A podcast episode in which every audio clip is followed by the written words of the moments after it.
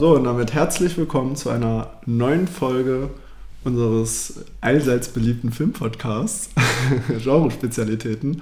Und heute ist es eine ganz besondere Situation, weil wir erstmals face-to-face, eye-to-eye äh, uns gegenüber sitzen. Und damit meine ich natürlich nicht nur mich, Julian, sondern halt auch Chris. Schönen guten Tag. Ja, guten Tag. Freut mich, dass das hier mal geklappt hat, dass wir uns zusammengefunden haben und ja nicht nur diese Folge hier mal face-to-face -face aufnehmen, äh, wie nicht wie ja sonst äh, nur praktisch uns hören, sondern auch sehen können, sondern auch zusammen einen Film sehen konnten, den wir heute besprechen wollten. Das haben wir gerade getan. Ähm, und zwar, ich würde sagen, wir fackeln nicht lange, springen direkt rein. Pontypool war es, ein Film, den es bei Amazon Prime zu sehen gibt. Ja, genau. Der sehr nischig daherkommt, denke ich. Also viele werden den, glaube ich, nicht kennen aus dem Jahr 2008 aus Kanada. Und ja, ist ein Zombie-Film der etwas anderen Art. Und ähm, hat einen ganz besonderen Kniff tatsächlich, der mir eigentlich extrem gut gefallen hat. Und äh, worum geht es denn da genau? Ja, ich würde erstmal sagen, wir haben uns jetzt hier ein bisschen gemütlich gemacht, haben uns einen Kaffee geschnappt und jetzt praktisch direkt, nachdem wir den Film gesehen haben, springen wir hier in die Aufnahme rein. Von daher ist er natürlich noch sehr präsent. Du hast ihn vorher schon mal gesehen, ne? Ja, genau, ist auch schon also ein bisschen von, länger her. Von dir kam die Empfehlung tatsächlich, dass wir den mal besprechen sollten heute und ich ja. habe ihn gerade das erste Mal gesehen. Nochmal da ein bisschen zur Einordnung. Und in dem Film geht es um eine kleine Radiostation in dem kleinen Ort Pontypool in Kanada ähm, und einen Radiomoderator, der praktisch wie jeden Tag zur Arbeit kommt. Aber an diesem speziellen Arbeitstag ist etwas ein bisschen anders. Es gibt einen äh, Schneesturm, es ist alles ein bisschen ja, eingeschneit und es kommt zu einem Tumult, über den die Radiomenschen dann auch nur aus der Entfernung quasi erfahren und berichten, ohne so richtig zu wissen, erstmal am Anfang, worum es denn überhaupt geht. Er ist da nicht alleine, er ist da mit zwei Damen, die mit ihm zusammenarbeiten und äh, ja, gestartet eben diese Radiosendung. Und langsam aber sicher wird dann immer mehr klar, worum es denn eigentlich geht in dem Film. Genau, ja, genau. Und das äh, grobe Setup finde ich halt auch total cool, äh, weil wir befinden uns an einer eingeschneiten Radiostation. Also da gibt es schon einen Schneesturm, der schon mehrere Tage geht. Und man erlebt diesen Film eigentlich hauptsächlich innerhalb dieser Radiostation mit den äh, hauptsächlich mit den drei eingeschlossenen Personen. Da gibt es den äh, Stephen McHattie, der Radiomoderator, der etwas exzentrisch daherkommt, der auch gerne mal so ja, äh, extravagantere Berichterstattung betreibt, auch ja. nicht so ganz der Faktenlage treu bleibt und so ein bisschen äh, ja, das Publikum äh, zu unterhalten tatsächlich. Und dann hat er noch die Lisa, die Sydney am Start, ihre oder seine Co-Assistentin und die Lauren L. Äh, Drummond, die äh, quasi die so eine Aufnahme die Technik macht. Technik, genau. ja. Die so die Obwohl ich, ich das Gefühl hatte, dass die äh, Lisa, also die Lisa von Lisa gespielt, Lisa Holy, ist die Schauspielerin, ne? Ja, genau. Ähm, gespielte Sydney irgendwie die Chefin ist oder so, ne? Weil die ja, scheint so ein bisschen äh, die Kontrolle eigentlich ja, zu haben. Ja, die ist auch ein bisschen sehr herrisch. Die haut dann auch mal auf den Tisch, ja. ne, wenn ihr das ein bisschen zu weit geht. Genau. Äh, hat auch den äh, Stephen McHattie, der den Grant spielt, den besagten Radiomotor hat er auch wahrscheinlich engagiert, um ein bisschen mehr Reichweite zu generieren. Der wurde mit seinen alten Job gefeuert. Mhm. Und ähm, ja, der Film fokussiert sich halt hauptsächlich auf diese drei Personen und um die Ereignisse rund um die Radiostation. Und da möchte ich auf das Besondere von dem Film äh, gleich mal eingehen. Man bekommt nämlich nur audativ mit, was um einen rum passiert. Und das finde ich extrem besonders, was auch der Hauptgrund ist, warum wir den hier besprechen wollen mit den frischesten Eindrücken, die man so haben kann. Weil ja, der Film etwas macht, was ich ganz cool finde, nämlich, nämlich auf die Vorstellungskraft seiner Zuschauer ein bisschen verlässt und die auch ein bisschen anzuregen versucht. Und das finde ich doch ist was sehr Besonderes, was ich gar nicht so oft finde in Filmen, oder? Ja, und da ist natürlich dieses Setting der Radiostation auch prima gewählt. Ne? Ja. Den quasi kriegen wir ja als Zuschauer genauso mit wie die Menschen, die dort arbeiten, äh, was denn da gerade abgeht. Wir haben also den, denselben Informationsstand quasi und finden, also das, was die Figuren rausfinden, finden wir dann zeitgleich auch immer raus. Und praktisch geht es ja den Hörenden, den fiktiven Hörenden dieser Radiosendung auch so. Wo man noch sagen muss, diese Radiosendung spielt in Pontypool. Ich habe es gerade noch mal nachgeguckt. Tatsächlich, Pontypool gibt es auch in Kanada, den Ort. Echt? Ja. Ist noch in Kanada? Es gibt den auch in Kanada, wo das spielt. Das ist äh, scheinbar ein echter Ort. Ich weiß nicht, ob das ein Zufall ist, dass es den wirklich gibt oder ob der dem tatsächlich nachempfunden ist. Es scheint auf jeden Fall ein sehr kleiner Ort zu sein, ne? an dem normalerweise eben nicht so viel passiert. Du hattest äh, das angesprochen eben im Vorgespräch, dass in dem Ort ja eigentlich normalerweise zum Beispiel so eine Katze mhm. verschwunden ist und das schon das große die große Nachricht des Tages ist oder dass der Schulbus nicht fährt. Ne? Das ja. wird auch so ein bisschen thematisiert. Und dann gibt es eben, also scheint auch nicht wirklich andere News-Outlets zu geben oder so, die sich diesem Ort annehmen, sondern eben nur diese Radiostation. Und sie erreichen dann auch, während das Ganze passiert, wir können ja gleich vielleicht nochmal kurz darauf eingehen, was denn überhaupt die erste Nachricht ist, die sie kriegen ähm, die ja ein bisschen merkwürdig ist, erreichen sie auch beispielsweise die Polizei nicht. Also sie können sich auch diese Informationen lange nicht bestätigen lassen. Ja. Ja, also es kommt ja praktisch eine ähm, Meldung bei den Reihen, dass es einen Tumult gibt vor einem Krankenhaus. Ja, vorher gab es ja noch so eine Art äh, Geiselnahme. Ich weiß nicht, inwiefern die damit in Zusammenhang steht, mhm. mit den Ereignissen, die darauf folgen. Aber das war ja auch schon ein bisschen weird. Ja. Weil äh, das muss man sich halt so vorstellen, dass dieser, wie du schon gesagt hast, dieses verschlafene Städtchen ist halt nicht nur sehr dröge, sondern die ist halt sehr, ja, schon ereignisfokussiert. Zum Beispiel die Fischersaison ist gerade vorbei, also das Winterfischen äh, neigt sich dem Ende. Und da ist halt zum Beispiel diese News von dieser Geiselbefreiung, das ist schon sehr unüblich mhm. in so einem Ort, wo ja so jeder jeden kennt. Also in meinem Kopf ist diese Stadt irgendwie 5.000 bis 10.000 Menschen groß. Mhm. Hat auch so ein bisschen so tatsächlich Stephen King-esque Vibes, auf das ich später nochmal eingehen möchte. Aber ja, es fängt halt damit an, dass äh, sich eigenartige Meldungen halt häufen und kurz darauf auf dieser, ja, dieser Geisel-News gibt es dann einen Tumult vor dem Krankenhaus und da fängt man dann schon an, stutzig zu werden, weil die Informationslage von da an von dem Geschehen immer dünner wird und der mhm. Zuschauer halt auch genauso wie der, die Charaktere sich da so einen Reim drauf machen müssen, was da jetzt eigentlich passiert. Und das finde ich total cool von dem Film. Mhm. Äh, ich weiß ja nicht, wie wir das machen wollen. Wollen wir einen Spoiler-Part wieder machen? Das würde ich sagen, ja. Es bietet genau. sich bei dem Film ja, auf jeden Fall an. Ich, ich, meine, er heißt schon im deutschen Pontypool Radio Zombie. Ja. Du hast es ja, ja am Anfang auch schon erwähnt, dass es in, in, in Richtung Zombie-Film geht. Ja, deswegen. Ich weiß nicht, ob es wirklich das Wort Zombie überhaupt jemals ausgesprochen wird im Film. Ich glaube tatsächlich nicht. Aber ähm, also man weiß ja schon dann, in welche Richtung es geht. Obwohl ich tatsächlich finde, man sollte... Also ich finde es eigentlich auch interessant, der Film ist ja nicht so aufgebaut, dass man das direkt weiß. Man, man erfährt es ja eigentlich erst im späteren Verlauf. Von daher finde ich es schon gut, wenn wir einen Spoiler-Part einbauen. Ich meine, der Film ist bei Amazon Prime, man kann ihn sich dort angucken. Ja, große Empfehlung auf jeden Fall daraus.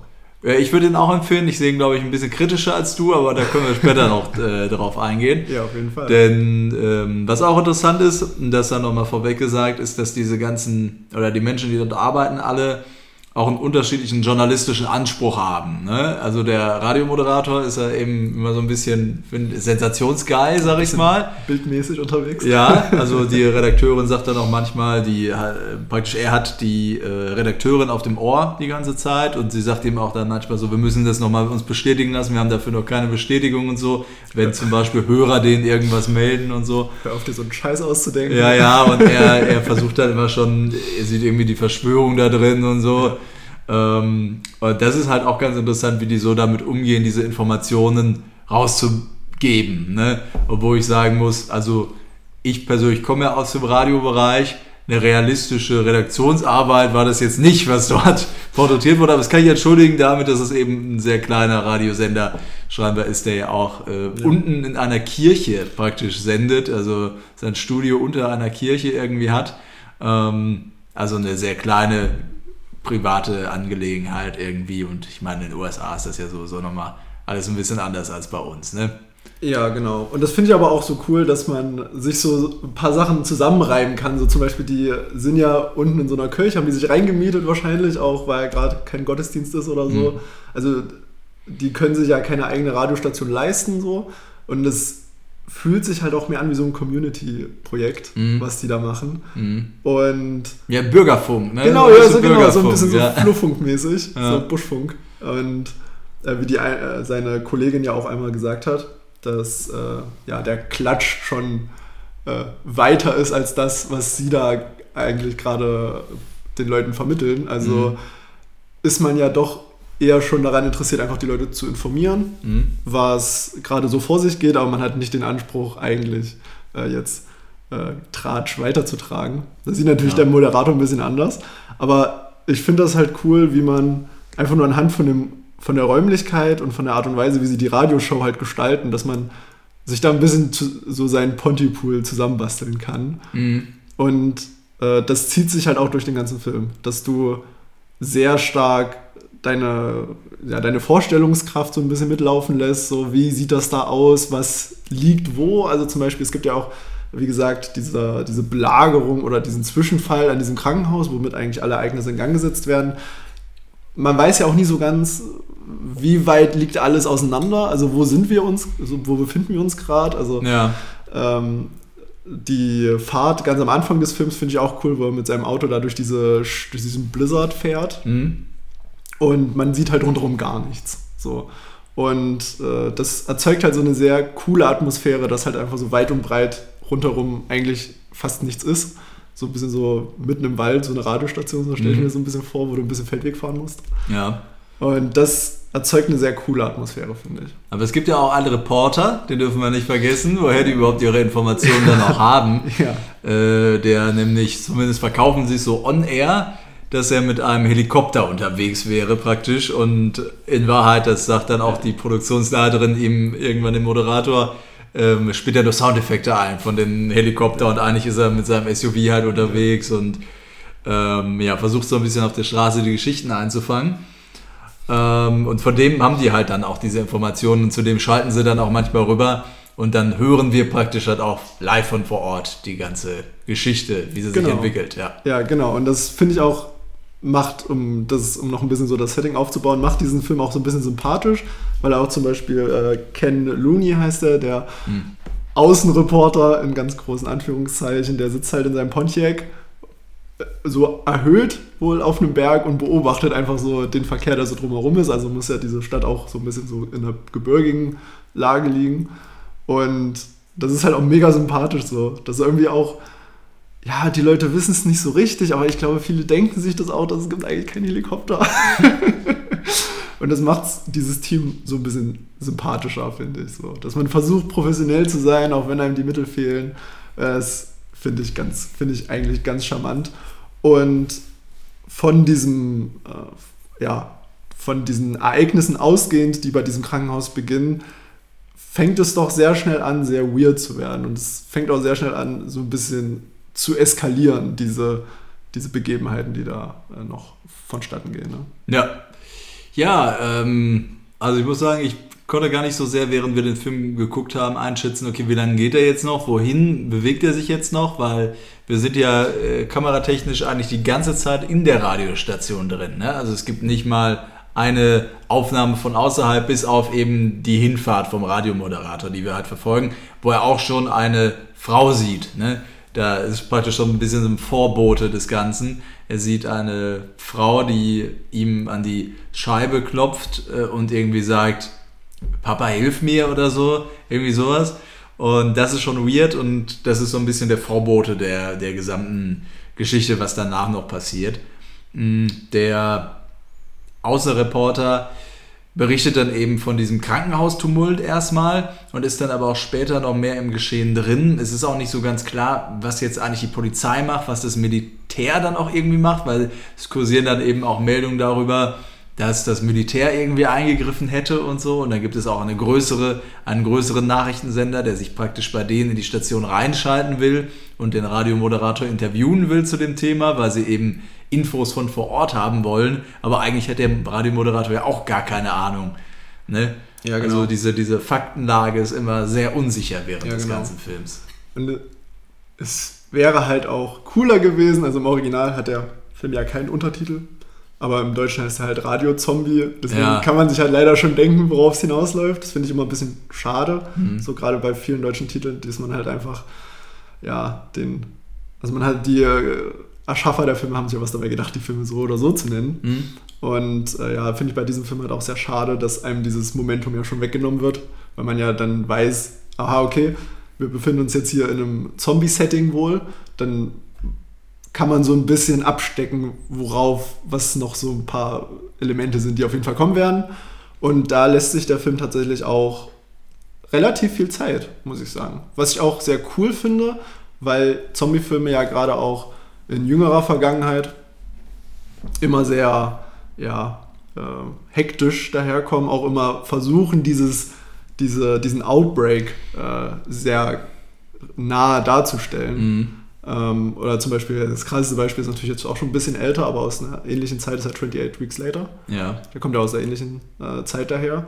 Und das ist halt so ein krasser Kontrast, dass man einfach bis zum Ende eigentlich die Handbremse dran lässt und mhm. einfach dem Zuschauer überlässt, wie, ähm, ja, wie, wie die Ereignisse da zusammenpassen und wie schnell überhaupt dieser Outbreak vonstatten geht. Weil ich ja. glaube, das ist auch so gefühlsmäßig bei jedem Zuschauer ein bisschen anders. Ja.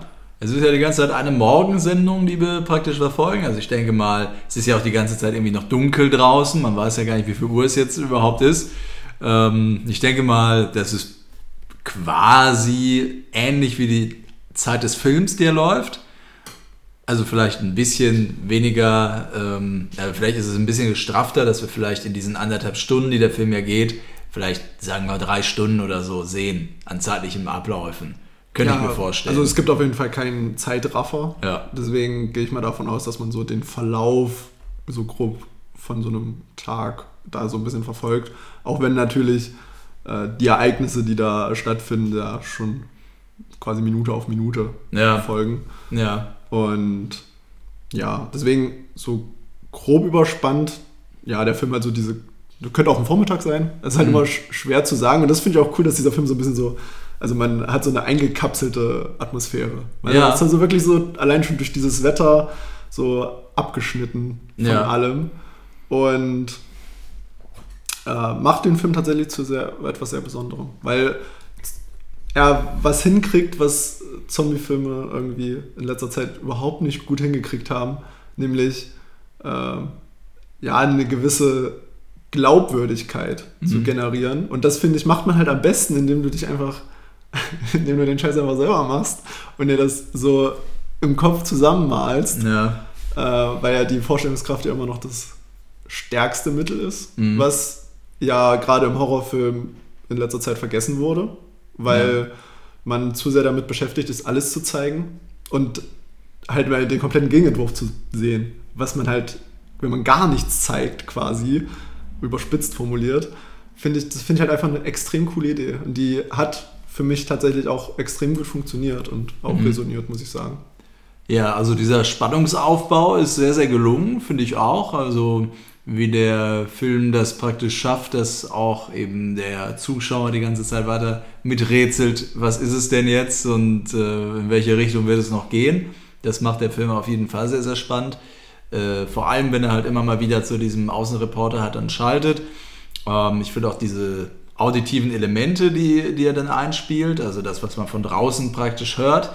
Er findet dann ja auch irgendwann ein Opfer des Ganzen, einen Jugendlichen, also der so beschrieben wird, als wäre er schon 18, 19 Jahre alt, aber der sich praktisch anhört wie ein Kind. Und diese Aufnahme schickt er denen dann auch zu, sodass sie die abspielen können. Und auch das finde ich sehr, sehr effektiv. Ja, also diese, wie, wie gespielt wird mit Stimmen und mit, mit Tönen, finde ich sehr stark im Film. Und das hat ja auch noch eine Bewandtnis, wenn wir dann später in den Spoiler-Bereich kommen. Ne? Ja, genau. Aber ja. ich glaube, das ist auch eine sehr gute Idee. Weil ich glaube, wenn man das nicht weiß, dann ist das, glaube ich, eine coole Erkenntnis. Wenn man wirklich dann am Ende quasi, äh, quasi realisiert bekommt, wie überhaupt dieser Ausbruch vonstatten geht. Ja. Äh, ich finde das aber auch krass, so, ähm, dass ja auch Gewalt sehr explizit beschrieben wird. Mhm. Also auch umschrieben wird. Das ist halt so ein bisschen so wie Horrorfilm das Hörspiel. Ja. So ein bisschen. Und das finde ich an sich halt eine sehr coole Idee. Mhm. Und diese, ja, auch zum Beispiel dieser, dieser Junge, den er ja dann sieht, der mit dieser hellen Stimme, wo er halt auch gesagt hat, er nur Stumpen hat und mhm. halt auch keine Hände mehr und ja, und auch kurz vorher die Ereignisse, wo so zwei Menschen aus dem Auto gezerrt wurden und einfach auf die eingebissen wird quasi und das ja auch so beschreibt wie so ein Fischschwarm, die so über sie, das finde ich sehr bildlich auch formuliert. Mhm. Und ja, das hatte auch bei mir auch Bilder im Kopf erzeugt, die, ich glaube, wenn man das halt so wirklich dargestellt hätte, nicht gematcht hätte mit der Erwartungshaltung, die man im Kopf nein, so aufbaut. Nein, ne? Allein deswegen, weil man ja dann diesen klaustrophoben Ort, sag ich mal, verlassen hätte. Ja, dieses Kammer, es ist ja eine Art Kammerspiel schon. Ja, auf jeden Fall. Ähm, wenn man das verlassen hätte, dann, das hätte ja die ganze Atmosphäre des Films eigentlich kaputt gemacht. Ne? Also von daher, das war schon eine richtige Entscheidung und sicherlich auch eine Entscheidung, die aus Budgetgründen ne, ja. gefallen ist. Aber das ist ja auch manchmal gut. Manchmal sind ja so Budgetlimitationen auch wichtig, weil sie eben die Kreativität so unheimlich anheizen. Ne? Mhm. Also, wenn weniger Geld da ist, dann muss man eben kreativ werden. Wie stellen wir jetzt sowas dar? Und das finde ich, hat der Film äh, doch sehr, sehr stark gemacht. Mich hat er tatsächlich erinnert, ich weiß nicht, ob du den gesehen hast, The Guilty. Nee, den habe ich nicht gesehen. The Guilty. Ähm, ein Film, glaube ich, aus Norwegen oder so. Hat auch ein Remake mittlerweile bekommen mit äh, Jake Gyllenhaal. Mhm. Es geht um einen äh, Polizisten, der praktisch am Notruf sitzt. Und er kriegt einen Notruf rein von einer Frau, die meint, sie wurde entführt. Ist der bei Netflix? Ja, ich glaube schon. Dann habe ich den auf meiner Liste. Ja, aber doch, äh, doch, stimmt. guck das Original, den nicht, den mit, nicht den mit, äh, mit Jack Gyllenhaal. Also das Original. Okay, gut. Ähm, also ich habe den mit Jack Gyllenhaal nicht gesehen. Ich habe ja, nur gehört, dass das Original besser ist. Also ist ja auch in den meisten Fällen so. Ja, leider. Und der macht das auch sehr effektiv, ja, dass du praktisch die ganze Zeit in dem ähm, ja in der Notrufzentrale bist mit dem Cop aber du halt diesen Anruf die ganze Zeit dran hast und darüber die ganze Zeit die, die Updates hörst, die Geräusche hörst und so, das macht er auch sehr effektiv. Und ich finde auch Pontypool hätte auch eigentlich komplett als Hörspiel funktioniert. Ja. Also ich glaube, das ist ja auch eine Adaption von einem Buch. Ja, das gleichnamig ist. Ja. Also ich gehe mal davon aus, dass in dem Buch die Ereignisse natürlich ein bisschen äh, ausführlicher auch umschrieben sind. Mhm. Aber von daher weiß ich nicht, wie buchgetreu die Umsetzung tatsächlich ist. Sollte sie äh, ja, etwas freier umgesetzt sein, dann ist das doch schon sehr bemerkenswert, mhm. dass man sich auf sowas äh, quasi geeinigt hat. Weil ich finde das auch schon relativ mutig, sowas seinem Publikum ja, äh, wie soll man sagen, zuzumuten. Mhm. es ist ja doch zuzutrauen. Nicht, zuzutrauen, ja. ja. das klingt nicht so negativ. Ja, ja. stimmt. äh, und das finde ich halt wirklich äh, cool in der Form, dass du durch diese Narration als, als Hörspiel ja auch, äh, wie ja schon gesagt, sehr deine Fantasie natürlich bedienst, aber zum anderen halt auch, dass es ein bisschen mehr Spielraum so für Interpretation gibt. So zum Beispiel auch, wie die Charaktere im Kontext dieser Stadt zum Beispiel, wie die so dazugehören, was sie so für Familien haben. Mhm. Da wird ja im Film überhaupt nichts erzählt. Ja. Und ich finde. Ein bisschen, ein bisschen. Ja, ein bisschen. Es wird dann auch von, äh, von Ken so ein bisschen Hintergrundinfos gedroppt. Aber größtenteils wird man ja alleine gelassen. Also man wird relativ wenig an die Hand genommen tatsächlich. Also es setzt sich keiner hin mit dir und erklärt dir dann alles. Und das finde ich eigentlich sehr erfrisch eine erfrischende Erfahrung einfach. Ja. Weil man ja doch oft an die Hand genommen wird. Mhm. Mit, also mit narrativen Elementen. Und das macht der Film halt auf eine Art und Weise, die so eine ganz eigene Form von Spannung aufbaut, finde ich. Ja. Ja, auf jeden Fall. Äh, vielleicht können wir gleich direkt in den Spoiler-Bereich übergehen, aber vorher vielleicht noch mal ein kurzes Fazit von uns. Äh, wir würden den Film empfehlen erstmal allen, äh, ja, denke ich. Oder gibt es genau. eine, eine, Einschränkung, was die Empfehlung angeht?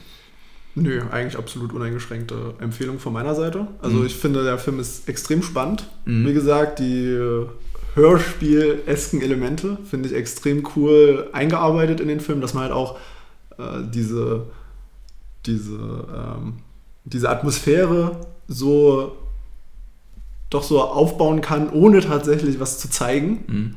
finde ich über dieses Medium Radio halt auch total cool, weil es mhm. sich halt auch total anbietet. Ja. Ähm, und ist halt schon ein schöner Kontrast zu allem, was man so im Zombie-Genre eigentlich kennt.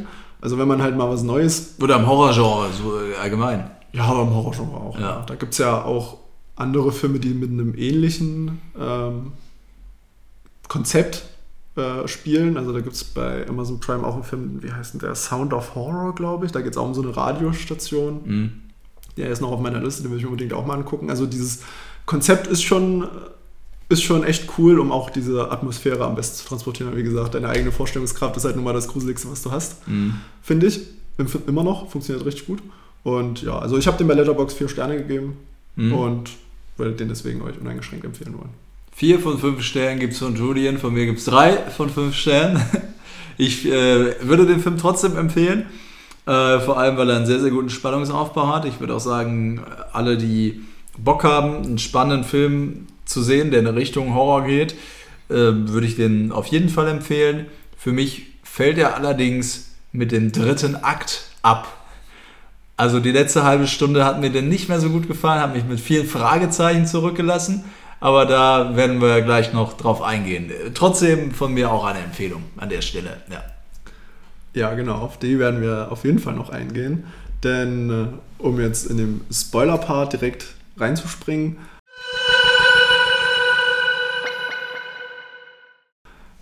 Was natürlich, wie gesagt, der deutsche Titel verrät es ja schon, es geht halt um Zombies, aber es geht halt nicht nur um äh, äh den Fakt, dass es äh, ja, die Zombie-Apokalypse an sich ist ja jetzt schon nichts Neues mehr, hat man ja schon sehr oft gesehen. Was aber neu ist, ist die Art und Weise, wie der Virus äh, transportiert wird.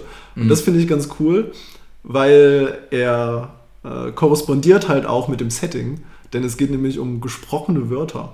Mhm. Und der Clou von dem Film finde ich halt so innovativ wie simpel eigentlich, dass du äh, Worte aussprichst in der englischen Sprache, die infiziert sind und wenn dein Gegenüber sie versteht und in Kontext setzen kann, dann wird etwas im Gehirn getriggert und du wirst halt die, ähm, du spulst halt die bekannten Zombie-Infektionsdinger durch. Mhm. Und das ist halt ein Element, was ich halt extrem cool finde, weil ja auch in der Radiostation natürlich nur kommunikativ auf auditiver Ebene kommuniziert wird. Mhm. Man hat halt kein Bild für die Zuschauer und also für die Zuhörer des Radiosenders und ist deswegen halt nochmal eine Ecke cooler, weil dann irgendwann so eine richtig paranoide Stimmung aufkommt. So, was man, darf man überhaupt noch sagen? Was ist infiziert? Was bringt die Leute gegeneinander auf? Äh, ohne da jetzt, ähm, so beim Gucken ist mir das auch so ein bisschen so, gibt es eigentlich so Parallelen auch so zu mhm. äh, News, äh, so der Art und Weise, wie man so News produziert und was den den Leuten auslöst. Das ist vielleicht eine Ebene, auf die man nachher nochmal eingehen kann. Mhm. Aber wie fandest du denn die Prämisse? Weil ich finde die halt, die trägt durch den Film. Also ich finde, also ich finde die Prämisse ist ja erstmal eher, es gibt die Virus-Epidemie, von mir aus Zombie-Epidemie und du hast eine Radiostation. Ja, gut. Ja, das für, ist für mich die Prämisse, ist eher ja, eine nee, Auflösung, ja, finde ich. Ja, ich meine die Auflösung. Ähm, ja, also grundsätzlich als Idee erstmal gut. Wie erfahren unsere Figuren davon erstmal? Vielleicht können wir darauf nochmal eingehen. Ähm, und zwar, indem eine der drei dort, also die Tontechnikerin, sag ich mal, die, die jüngste von denen, wird infiziert und stammelt dann Begriffe vor sich hin. Dann kommt zufälligerweise der Arzt vorbei aus dem Krankenhaus, auf den ja. es ja den, äh, bei dem es diesen Tumult gab am Anfang. Ähm, und der äh, sagt dann, erklärt da so ein bisschen, dass er dieses Phänomen ja schon beobachtet hat und was dann passiert und so weiter und so fort. Und da ist schon der erste, der erste Fallstrick für mich. Vielleicht kannst du es sagen, ich habe in dem Moment ja auch noch nicht so darauf geachtet, warum ist jetzt die, die eine infiziert und die anderen nicht? Welches Wort hat sie denn gehört, was die anderen nicht gehört haben? Das ist für mich schon das ist so das Problem. Ich habe der Film war für mich nicht ganz kongruent in dem Sinne, wie es funktioniert, die Übertragung dieses Viruses.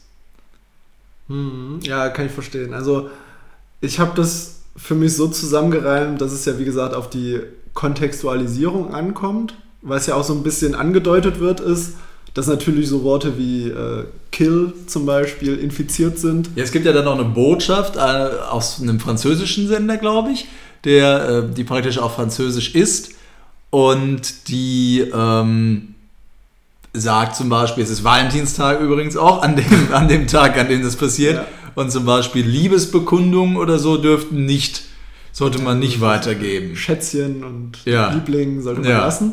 Ja. Und ich finde aber, das hat für mich halt zu dieser Erklärung gepasst, weil ähm, das ja im Kontext von Valentinstag steht. Mhm. Und das hat ja auch der Grund, warum später die, äh, die eine Aufnahmeleiterin da, die ruft ja dann ihre Familie an mhm. und sie ist ja dann auch nicht infiziert. Und das spielt damit rein, dass ich denke, dass es tatsächlich auf den Kontext ankommt, weil sie hat ja zum Beispiel zu ihren Kindern gesprochen in dem Kontext, dass halt ihre Muttergefühle, sie sollen auf sich aufpassen das hat ja nichts mit Valentinstag zu tun.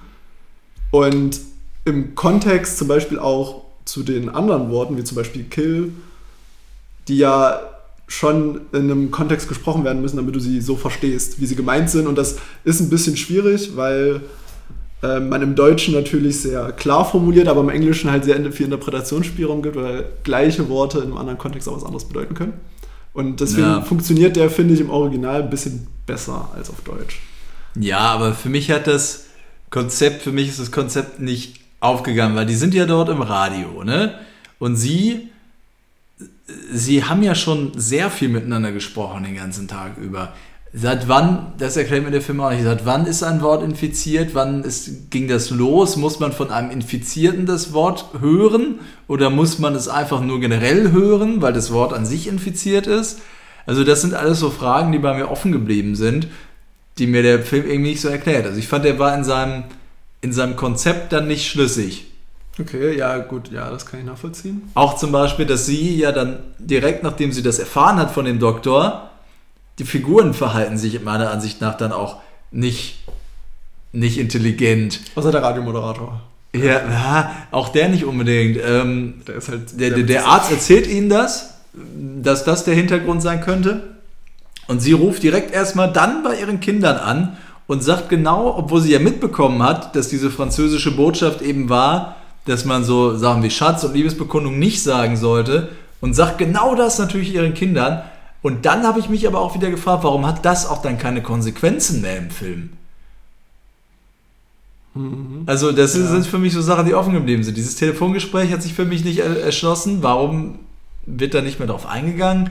Sind die Kinder dann infiziert gewesen oder nicht? Aber es wird ja gar nicht mehr aufgegriffen der Arzt, äh, also die sprechen dann ja auch dauernd und sagen so, ah, wir dürfen ja nicht. Und, und ich denke mir so, ja, dann schreibt es doch einfach auf. Machen sie dann ja auch irgendwann, aber viel ja, zu spät. Dann ja. sprechen sie erst, der Arzt spricht dann Indisch, was gar keinen Sinn ergibt, weil das versteht ja auch keiner. Aber er hat ja dann, er hat ja dann verstanden, dass nur das Englische infiziert ist und deswegen fängt er an, Hindi zu reden. Das ist halt Quatsch, weil die verstehen ihn ja natürlich ja, nicht und er versteht sie ja dann äh, auch nicht, als sie anfangen, Französisch zu reden was, wie ich finde, ja im Kontext, dass es in franco-kanadischen Teil des Landes spielt, mega cool ist. Also, dass man halt mit, den, mit der, ähm, ja, mit der Identität des Landes quasi auch einen Film macht. Ja. So, das finde ich halt eine coole Idee, abgesehen davon.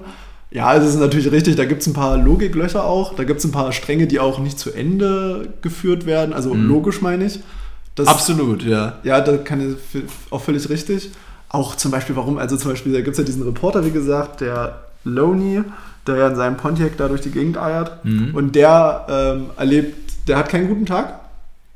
Der, der äh, ist dann quasi ohne Auto zu Fuß unterwegs und versteckt sich dann irgendwann in einem Silo und da erlebt man dann quasi seine letzten Minuten.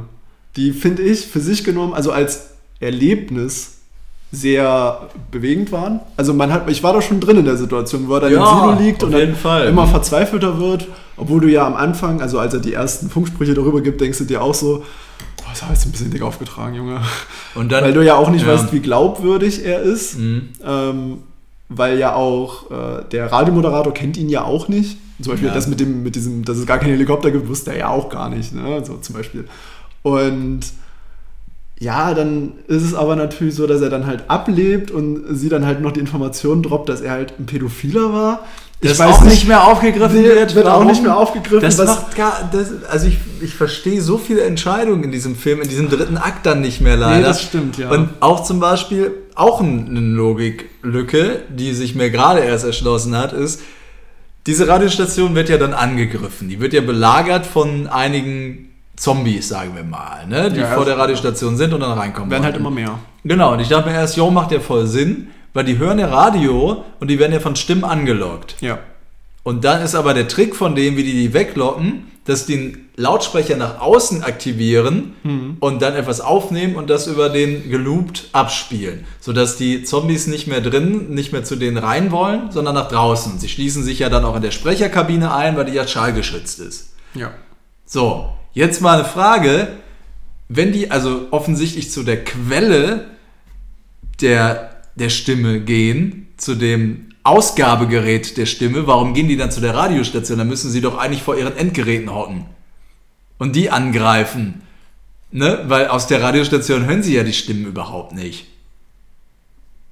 Das ist auch so eine Logiklücke, die sich für mich nicht geschlossen hat. Ja, vielleicht sind sie ja dem, dem, dem Doktor hinterhergelaufen. Der kam ja vorher, bevor alle, bevor das weird geworden ist. Da waren ja noch keine Zombies vor der Tür, als der gekommen ist. Der ist ja durchs Fenster reingekrabbelt, weil die ja die Türen vorher schon. Nee, die waren schon da, bevor der da Echt? war. Ja, ja, doch. Mhm. Die waren schon an der Tür und da haben die doch zu dritt da nach vorne gestanden und dann kam der irgendwann reingekrabbelt. Ah, stimmt. Ja, ja. doch, doch. Also, ja, doch. Ja, gut. Also, das hat für mich keinen Sinn gemacht. Und also auch grundsätzlich, die werden angelockt von den Stimmen. Die werden durch einige Wörter infiziert man sich. Okay. Aber sie wiederholen dann ja auch die Wörter, die sie hören. Sind das dann Wörter, die sie infiziert machen? Wie funktioniert das? Nein, sind es ja nicht, weil die Wörter, die sie hören, zum Beispiel von dem Radiomoderator, die er spricht, hören ja die anderen, die bei ihm sind, auch. Und die werden ja nicht infiziert. Ja, zum Beispiel auch die Worte, die sie ja wiederholen, haben sie ja gesagt, das ist wie so eine Immunreaktion. Dass man, dass der Körper reagiert auf etwas Unbekanntes und versucht, das zu bekämpfen. Und dieser, da entsteht ja dieser Loop, dass sie immer wieder Worte wiederholen, mhm. weil sie merken, dass durch. Äh, aber es sind nicht Aspekt, die Worte, die nein, nein, sie infizieren. Nicht, nein, das sind nicht die Worte, die sie infizieren. Aber das sind die, zum Beispiel diese, die, ähm, die Tonleiterin, die erzählt ja am Anfang, fängt sie an, was von der Katze zu erzählen. Und dass ja. sie verloren gegangen ist. Und sie wiederholt den Satz immer und immer und immer und immer. Aber ich immer dachte, wieder. das wäre dann auch das Wort, was und dann sie infiziert hätte. Weil zuletzt ist missing. Sie sagt dann immer wieder missing, ja. missing, missing. Und dann hat der Körper quasi das Wort rausgefunden am Ende, was diese, in diesem Satz, in diesem Satzfragment, was sie immer wiederholt hat, was noch nicht infiziert ist. Und das ist halt diese Immunreaktion. Ja, aber dann würde sich der Virus ja gar nicht verbreiten. Weil ich dachte, der Virus verbreitet ja, sich so, sich ja dass die Zombies die Wörter wiederholen, die infiziert sind. Weißt du? Ja, aber dann wäre es ja keine Immunreaktion. Weil der Körper bekämpft das ja, ja mit. Aber, aber dann ist es doch auch egal, ob man das hört, was die sagen. Weil ja. sie, sie tun dann ja auch am Ende so, oh, wir dürfen bestimmt, wir, wir dürfen nicht hören, was die sagen, oder wir dürfen nicht verstehen, was die sagen, weil sonst werden wir infiziert und äh, versuchen dann den Wörtern andere Bedeutung zu geben, was ich verstehe, was ein cooles Konzept ist, coole Lösung zu dem ganzen Problem. Aber dann frage ich mich, wenn das doch die Immunreaktion ist und die Zombies die ganze Zeit nur die Wörter nennen, die nicht infiziert sind, dann ist es ja auch egal. Ja. ja. Aber die hören ja, die sagen, die wiederholen ja auch alle Wörter. Die wiederholen ja auch die Wörter, die sie hören, die sie aufschnappen, zum Beispiel von ihm, die er da durch den Lautsprecher sagt. Ja, das stimmt.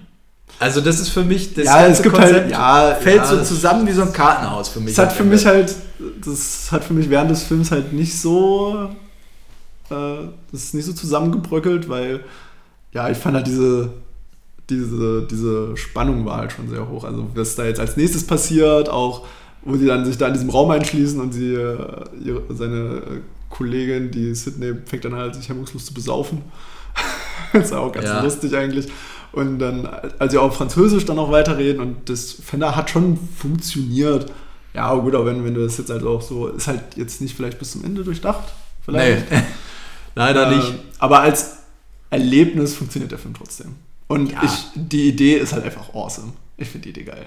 Ja, die Idee ist nicht schlecht. Also wie gesagt, man hätte das Konzept einfach nochmal ein bisschen, ein bisschen überbügeln müssen, dann, dann hätte man das vielleicht auch ja. Und ich finde halt dieses Setting von dieser eingeschneiten äh, Radiostation, ach, ich finde das einfach Ja, geil. das, das, das ist, super, toll, das ist super mega. gruseliges ja.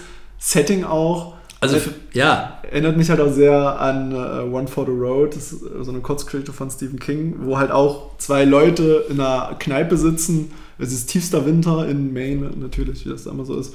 Und die erzählen sich halt auch eine Geschichte. Und die erzählen dann halt, ähm, von äh, dem einen auf dem Weg. Und dieser eine auf dem Weg ist dann zum Beispiel so ein Typ, der äh, mit seiner Familie durch Salem gefahren ist. Und wenn man Brenn Salem gelesen hat, dann weiß man, dass äh, nicht gut ausgegangen ist für die, alle, die da gelebt haben. Und dann gibt es quasi auch so ein Kammerspiel in dieser Kurzgeschichte, dann in dieser äh, nicht in der Kneipe, sondern äh, es wird halt die Geschichte erzählt von diesem Typen, der da unterwegs ist in dem Auto auf so einer völlig verschneiten Straße und dann quasi auch äh, quasi äh, gruselige Erlebnisse in Salem erlebt. Und das hat mich da so mega gut dran erinnert. Und ich mhm. finde dieses, dieses Gefühl, was, ich, was man da so hat, weil sitzt dann halt auch so am Feuer und in der Kirche stelle ich mir das auch so warm vor, draußen ist es arschkalt und das ist also Zuflucht. So. Ja. Und da hat es halt einfach richtig gut funktioniert. Auch wenn, ja, inhaltlich kann man sich da natürlich schon streiten. Das, das ist ein bisschen dünn. In der, in der Hinsicht ja auch, was den was es mit der Zuflucht zum Beispiel angeht, ist ja auch sehr John Carpenter. Ne? Ja. Also ich finde, in John Carpenter-Filmen ist ja auch immer sehr viel Zuflucht. Man kann natürlich beispielsweise The Thing ist natürlich vielleicht das prominenteste Beispiel, wo man gerade darüber nachdenkt, dass sie sich eben da ja auch gegen ihren Willen, sage ich mal, eingeschlossen sind auf der, auf der Arktis-Station. Äh, aber auch nehmen wir ähm, Prince of Darkness, Mhm. Da sind sie ja auch in der Kirche, soweit ich weiß, ne? ja. und, und, schließen sich dort ja auch ein. Oder in äh, Assault on Precinct äh, 13, Den ich noch der Anschlag, ja, da schanzen sie sich auch in so einem Haus ein. Das ist ja kein ja, Horrorfilm. So, so Gefängnis, oder? Ne, Polizeistation. Oder genau, in der Polizeistation, ja, ja. Da werden sie ja praktisch von... Ähm, von also Gangs von Gangs, genau. Ist ja, das da geht es ja um diesen, um diesen Assault halt, um diese Belagerung halt zu überstehen. Ja, genau. Und ein anderer, äh, ein, ein Film war mir gerade noch eingefallen von John Carpenter, bei dem das so ist. The, The Fog. Fog. The Fog, ja. Ja. Ja, also finde ich, das hat auf jeden Fall was davon. Connected Minds. Leider, ähm, ja, also ich hätte mir fast am Ende gewünscht, hätten sie es lieber nicht aufgelöst. Warum Echt? jetzt? Ja, tatsächlich. Ach, also ich hätte, ich hätte mir eher gewünscht, okay, lass es doch einfach die, äh, die Zombie-Virus-Epidemie sein, über die man jetzt halt im Radio so ja, nach aber dann, nach äh, erfährt. Ja, aber dann wäre es ja zu beliebig geworden, weil ja die, dann hätte es ja gar keinen Sinn gemacht, warum sie jetzt infiziert wird. Also warum dieser Virus ins Gebäude getragen wird, hätte ja dann gar keinen Sinn gemacht. Wenn du das nicht gewusst hättest. Ja. Hätte ja dann null Sinn gemacht. Also, dann hättest du gesagt, ja, das war mir jetzt aber ein aber bisschen für, zu aufgesetzt. es macht für mich auch so keinen Sinn, warum der Virus überhaupt ins Gebäude kommt. Oder vor allem, warum er nur sie infiziert. Warum er nur die Tontechnikerin infiziert und nicht die anderen beiden. Das macht für mich schon keinen Sinn. Das heißt, ist es irgendein Wort, was sie versteht als jüngerer Mensch und die anderen nicht. Ich, ich weiß es nicht, aber es wird ja nicht erklärt. Kontextualisieren. Also ich hatte halt mitgenommen, ich habe den Film halt zuerst im Original geguckt. Ja. Und dann funktioniert er besser, ja. weil die, wo es dann halt um die Auflösung geht und die Worte, die gesagt werden und nicht gesagt werden, da geht es halt auch um Kiss, Kill zum Beispiel, ja. wo ja dann ah, auch ja. den Worten äh, quasi eine Art und Weise dann am Ende den Virus zu einzudämmen, glauben sie zumindest, also das Ende bleibt ja offen. Also wir wissen ja nicht wirklich, also eigentlich ist es ein tragisches Ende. Es ist ein ultra weirdes Ende auch. Ist auch ein ultra weirdes Ende, ja, die Post-Credit-Szene, die ist komisch. Ja, die ist extrem die komisch. Ist komisch.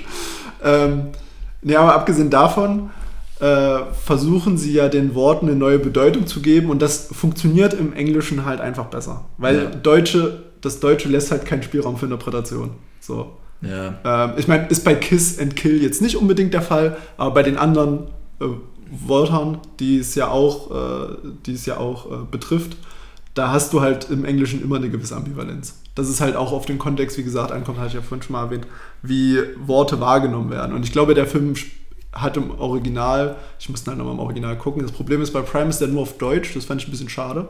Ich weiß nicht warum, weil wo ich den das erste Mal auch bei Prime geguckt habe, war die englische Tonspur noch drin. Hm. Das fand ich ein bisschen weird. Ähm, ja, also ich denke, wenn man den nochmal auf Eng Englisch guckt, funktioniert das eine oder andere vielleicht ein bisschen besser. Denke ich. Ähm, weil ich hatte bei meinem ersten äh, Watch das nicht so als Problem empfunden, diese Übertragung. Okay. So. Äh, und ja, gegen Ende ist es dann halt auch so, dass versucht halt auch durch Schreiben zu kommunizieren und indem den Wörtern halt, wie gesagt, neue Bedeutung gegeben wird, denkt man, den Virus einzudämmen in ja. irgendeiner Form.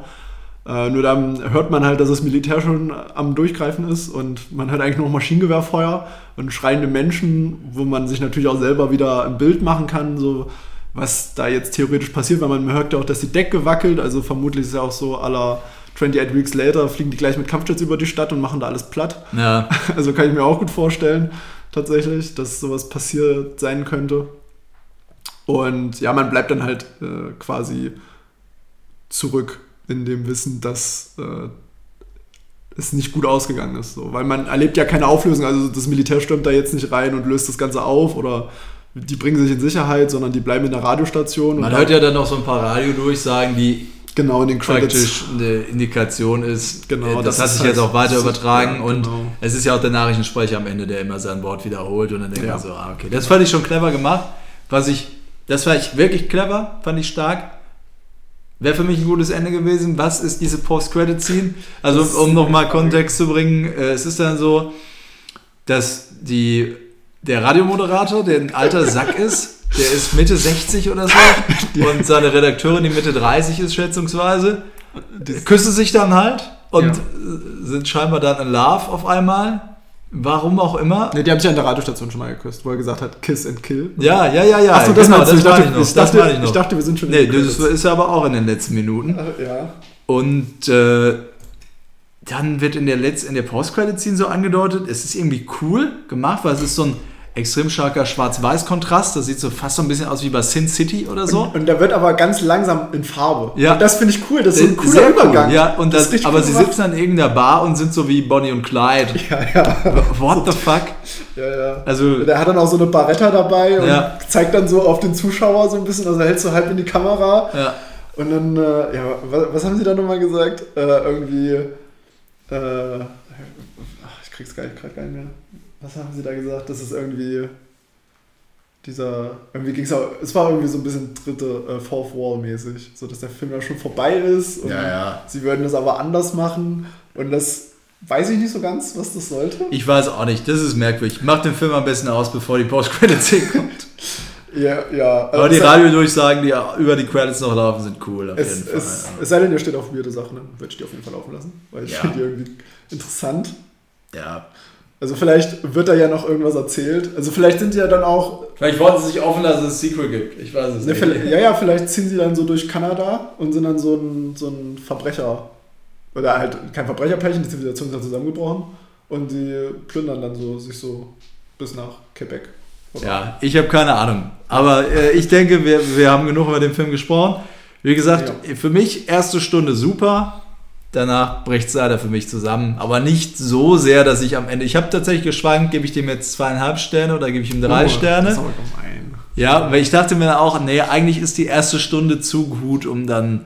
Also dafür fand ich wirklich nur zweieinhalb Sterne zu geben. Also drei Sterne ist schon gerechtfertigt. Ich finde das, also für, für halt mich aus cooles, meiner Sicht ein cooles Erlebnis. Auch weil halt, ja. wie gesagt, also der Film hat seine besten Horrormomente in dem, was er dir nicht zeigt. Ja, der ist cool gemacht, und aber ich finde die erste Obwohl Stunde ich da gerne noch ein bisschen mehr von gehabt hätte, von diesen Radioübertragungen. Ja. Also ein bisschen mehr umschrieben noch. Ich hätte gerne, ich hätte gerne einfach mehr erfahren. Ja. Weil das finde ich echt cool. Ich, ich hätte das auch einfach, ich hätte es auch einfach noch ein bisschen länger durchgezogen. Also ohne diesen, diesen, diesen Turnaround, dass es quasi zu denen in die Station kommt, sondern dass du halt einfach auch da endest. So dass sie, weißt du, was ja. cool gewesen wäre, wenn sie diese, diese Radiomoderation weitergemacht hätten und jetzt gar nichts wissen und der Film hört auf, ja. indem sie aus der Tür rausgehen. Wie John Carpenter The Thing. Ja. Ne? Da hast du ja auch komplett das offene Ende. Du weißt es ja auch nicht am Ende, ob jetzt ne, Wer, das Ding noch lebt ja, oder nicht. Ob, oder, ob das Ding noch lebt.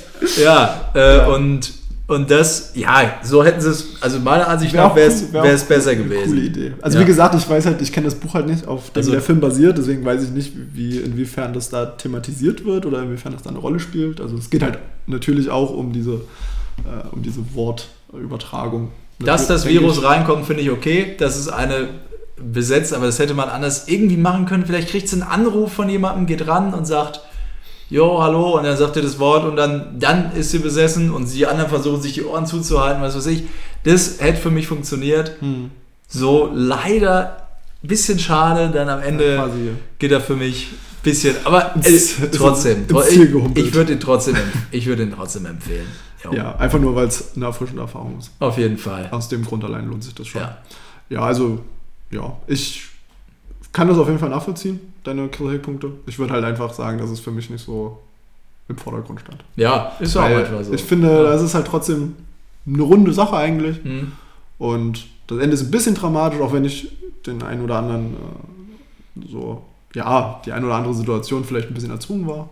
Ja. Und ähm, auch irgendwie hin und wieder da auch so Weirdness-Momente waren, die ich irgendwie nicht gebraucht hätte, so wie die, diese arabische Familie, ja. die da, die da äh, Lieder, ich weiß nicht, also War keine arabische Familie, das Nee. war Lawrence von Arabien, war eine lokale Band, die dann auftritt. Ach so. So wie ich das verstanden habe, war das eine lokale Band, weil die waren ja nur verkleidet Ja, als ja, Araber. als Araber, ja, Ein Mädchen hat auch Blackface getragen. Ja, ja, genau. Genau, also. Ja. So wie. T- Ja, ja. Nee, weil ja Lawrence von Arabien ist halt, äh, da dachte ich an. Also, Ja, aber es Ja. fand ich okay, weil es so ein bisschen zeigt, okay, das machen die normalerweise in dieser Radiosendung so ein bisschen odd und es ist ja auch schon ein Vorbote dadurch, dass das eine Mädchen dann ja praktisch schon ein bisschen ein Mhm. Anzeichen dafür hat und ja auch am Ende nochmal auftaucht. Saß ja schon mal die ganze Zeit da rum, Familie hat's ja, vergessen. Ja, vielleicht sind die ja auch wieder. Vielleicht sind die wieder reingekommen. Ja, keine Ahnung. Vielleicht standen sie die ganze Zeit im Flur und haben Kaffee getrunken. vielleicht. Man weiß Wer es weiß. Oder ein, ein Chai. Oder ein. Oh. Ja, genau. Ja. Okay, gut. Hätten wir das abgehakt. Hätten wir das abgehakt, genau. Wollen wir jetzt noch eine Rubrik hinterher schmeißen? Ja, wir haben ja noch ein bisschen Zeit, Ja, ne? haben wir noch ein bisschen Zeit. Wir haben noch ein bisschen, ein bisschen äh, Time. Ja. Time's left. Äh, genau, ich würde vorschlagen, ich weiß nicht, ob wir das regelmäßig machen. Das kommt halt immer drauf an, wie lang die Folgen werden. Also zum Beispiel jetzt, wo wir jetzt zum Beispiel über einen Exorzisten geredet haben oder auch in der letzten Folge über Panos Kosmatos, da ist es natürlich dann auch ein bisschen länger geworden. Deswegen wissen wir nicht, ob wir das immer mit reinbauen. Aber wir würden gern auch äh, so, ja, mit einfließen lassen, was wir zuletzt geguckt haben, weil wir das immer ganz interessant finden, wenn man so frischere Eindrücke dann auch hat, weil es ist halt immer so, wenn wir aufnehmen, also wenn wir jetzt nicht face-to-face sitzen, sondern äh, die mehrere Filme vielleicht auch mal nachholen müssen, dann vergeht halt immer ein bisschen Zeit auch zwischen dem äh, zwischen der Sichtung und der Aufnahme dann und ist dann halt immer auch ein bisschen blöd dann äh, stellenweise. Und deswegen würden wir das jetzt einfach mal machen wollen, was wir jetzt zuletzt geguckt haben, haben wir nämlich beides auch zusammen gesehen Ja. nämlich den Film Altered State aus den von 1980, ne? Altered States. Altered ja, States. Sind mehrere, ja. Also normalerweise können wir, können wir ja nochmal anfügen, wäre das natürlich auch eine Möglichkeit, dass wir uns nochmal gegenseitig eine Empfehlung geben, dass wir sagen, oh, ich habe hier den geguckt, so der ist ja interessant, guckt den auch mal oder so. Ne? Ähm, ja, in dem Fall haben wir den jetzt ja auch beide zusammen geguckt. Ein Film aus dem Jahr äh, 1980, äh, der sehr interessant ist, sehr trippy ähm, und den wir gemeinsam über Xbox, glaube ich, geguckt haben. Nee, ne? gibt es ja im, äh, über den Microsoft Store, habe ich mir Okay, die, mhm. äh, die Version geholt. Gibt Ja. es, ähm, soweit ich weiß, müsste es den aber auch auf gängigen Plattformen geben, also so wie äh, Amazon oder halt auch bei Apple TV, glaube ich, gab es den, habe ich den auch gesehen. Aber zum Stream gibt es den gerade, glaube ich, nicht. Den müsstet ihr euch, wenn dann, leihen. Ja. Äh, vermutlich bei Shutter, dem Amazon Horror Channel, gibt es den bestimmt. Und ja, ist so ein bisschen ein Film, der thematisch an das anschließt, worüber wir im letzten Podcast geredet haben, nämlich um äh, weirde äh, Erweiterung der Gedanken. Drogen. Und, genau, ja, ja, ja, genau. Es geht um Drogen und was passiert, wenn man zu viele davon genommen hat. Und auch, was eigentlich mit diesen ganzen Komplexen passiert, die man sich so in sich trägt, Ja. im Zusammenspiel mit den Drogen.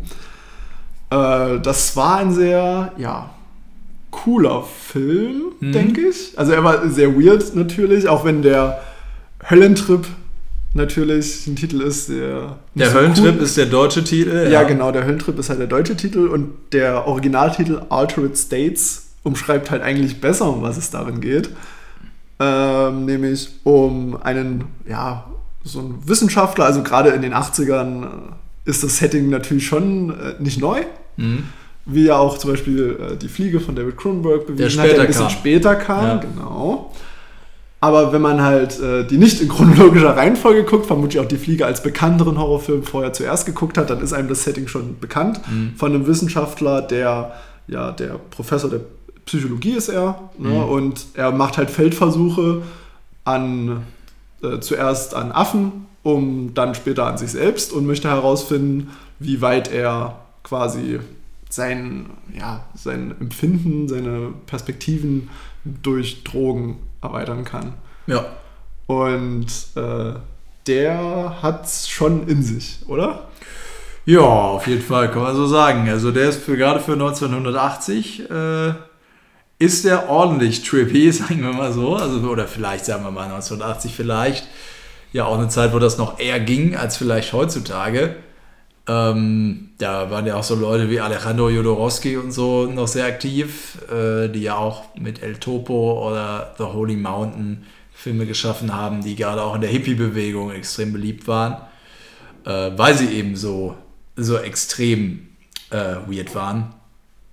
Und ja, äh, es geht eben um den äh, guten Professor Eddie Jessup, gespielt von William Hurt, der ja einen Tank hat mit einem Kollegen von Bob Balaban gespielt.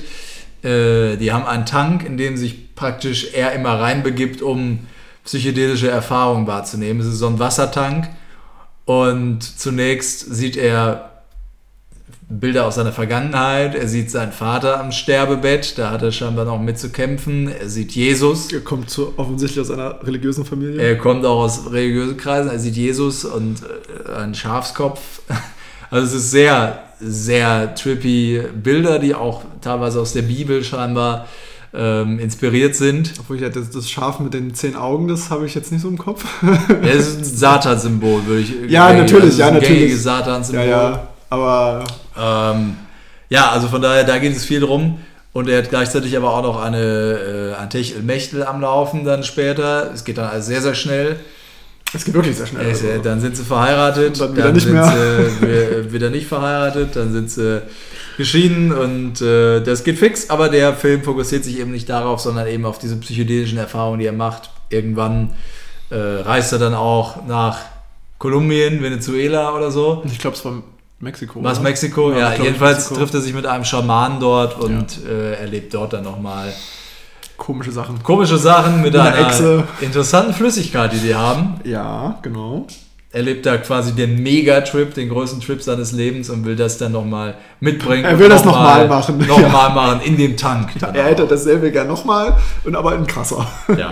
Und es eskaliert immer mehr und die Trips werden dann auch hinten raus dann immer merkwürdiger und die Visuals eskalieren am Ende auch nochmal sehr. Und ich glaube, so viel Spoiler wollen wir gar nicht, oder? Bei dem Nee, Film. aber den Film kann man halt auch nicht so krass spoilern, Nee. finde ich. Außer mit dem Altered State.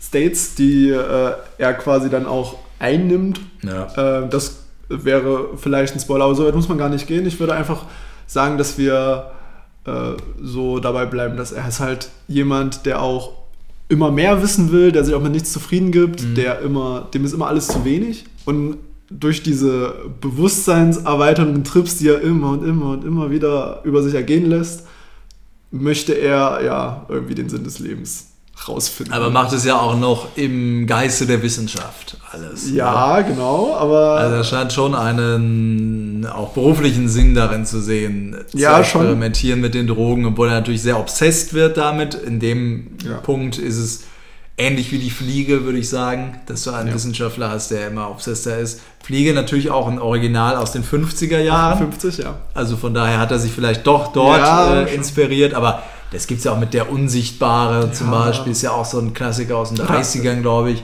Ja, oder generell mit Wissenschaftlern, die, die- zu viel experimentiert haben. Ja, ja, also da gibt es ja, da gibt's ja unzählige die ganzen. Creature-Features aus den 50er, Ja, 60er ja. Jahren basieren ja hauptsächlich darauf. Genau, Also, und, und hier eben hat man das mit Drogen eben, ähm, ja, ich fand den Film echt gelungen.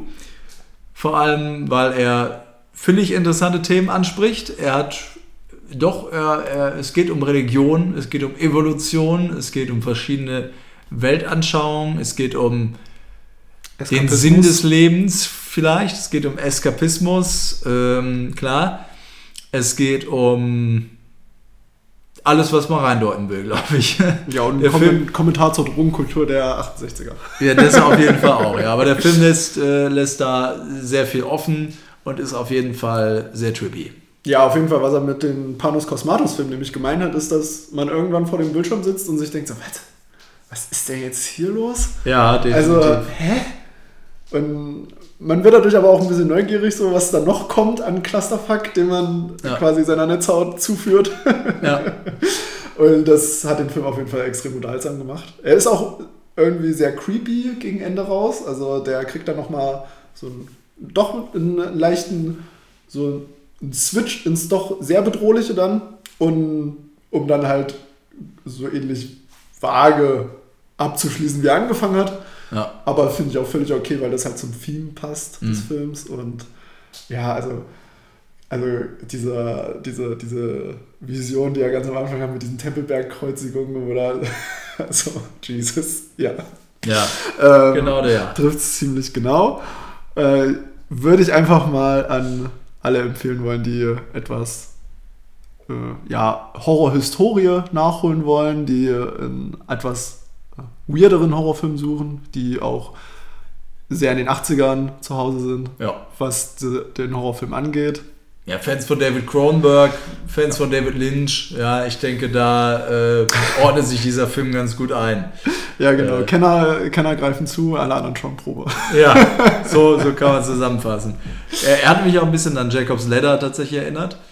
Der ist auch noch auf meiner Liste, den habe ich Ja. noch nicht gesehen. Also auch in die Richtung geht's. Ja, also äh, auf jeden Fall. Für mich eine Empfehlung, dreieinhalb Sterne habe ich gegeben. Ähm, es gibt, er er hätte das Potenzial noch, noch mehr zu kriegen, finde ich. Also er hat ein bisschen sein Potenzial teilweise verschenkt, finde ich. Er hätte ein paar Sachen rauslassen können, ein bisschen in eine andere Richtung gehen können, meiner Ansicht nach. Dann, dann hätte ich ihn noch besser gefunden. Er war halt ein bisschen, naja, nicht zäh, aber er, ich habe kurz nicht gewusst, wo er hin will. Ja, Also gerade die letzte Was ja auch die nicht zweite schlecht Hälfte. ist. Gerade die zweite. Ja, nee, wie gesagt, also es man passt, kann ja, ja, es passt ja auch zum Theme, aber gerade mit dem Beginn der zweiten Hälfte, wo es dann quasi einen Outbreak gibt, du weißt, was ich meine, ja. ähm, ist der Film ein bisschen, also weird, also in einer Art weird geworden, die damit, die nicht so kohärent zu dem passt, was man vorher so erwartet hat. Ja. Das muss natürlich nicht schlimm sein, dass man quasi ein bisschen äh, die Erwartungshaltung bricht. Das ist natürlich super, wenn man es äh, wenn man es überzeugend schafft. Aber der hatte halt dadurch so einen Kniff reinbekommen, der tatsächlich viel aus dem Horror wieder abgelassen hat. Weil Ja. es dann zu, zu visuell wurde, tatsächlich. Er ist auch so ein bisschen unfreiwillig komisch, Ja. dann teilweise. Ne? Ja, also, ähm, wie gesagt, er hätte ein bisschen besser sein können, bevor wir jetzt hier weiter vage rumformulieren, sage ich, guckt euch den Film an. Ja, er ist auf, auf jeden Fall, Fall. empfehlenswert, wenn ihr, wie gesagt, in, in die Richtung David Lynch, Cronenberg und so Mhm. äh, Interesse habt. Ja, ist ja wirklich, Genau. ja, wirklich krasse Fliege-Vibes. Ja, Also richtig krass. ja. Ohne, ohne natürlich jetzt die, äh, die äh, visuelle Kraft von einem Cronenberg zu erreichen. Ja, aber hat auch eine Aber andere visuelle Ja, genau, ja, ja. Auf jeden Fall, da- das spielt er halt damit aus. ja. Genau. Und Okay. ja, wir, wir hoffen, dass wir euch ein bisschen neugierig gemacht haben, ein bisschen interessiert gemacht haben vielleicht auch. Und ja, damit würden wir beschließen wollen. Ja, Ja, Danke, dass ihr wieder zugehört habt und ich würde sagen, bis zum nächsten Mal. Wir werden, äh, denke ich, heute oder morgen noch eine weitere Folge aufzeichnen für euch. Noch Ja. eine Face-to-Face. Ja, auf jeden Fall. ich freue mich drauf. Könnt auf jeden Fall da noch gespannt sein. Dann bis dahin, macht's gut.